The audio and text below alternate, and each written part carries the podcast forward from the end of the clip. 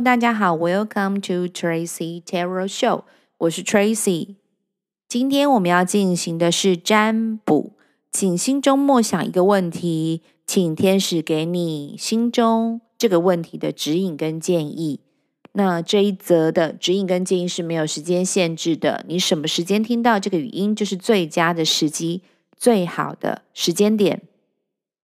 那你心中想的问题已经想好了吗？我们现在就开始喽。已经帮大家预先抽出了塔罗牌，第一张是零，愚者牌，第二张是宝剑九，第三张是圣杯十。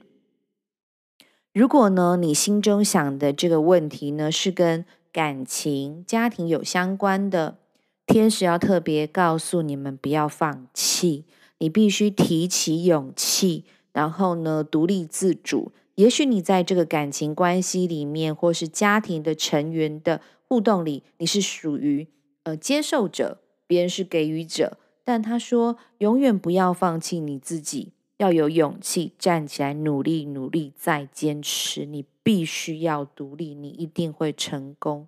如果呢，你愿意呢，跨出那一步，也就是愚者牌，大无畏的精神。虽然过程当中会有反反复复，让你非常呃揪心，或者不信任自己，悔恨，或者觉得自己可以做得更好。他说没有关系，那都只是一个过程，你必须经历。跟永不放弃，因为最终你会迎来圣杯十，一家团圆跟和乐融融圆满的状态。尤其呢，天使特别要告诉，如果在听这一则 podcast 的朋友，你们是有小孩子啊，或有小朋友的人，一定要为了小朋友或为了自己的孩子，要站起来，要努力做自己，努力的去往前。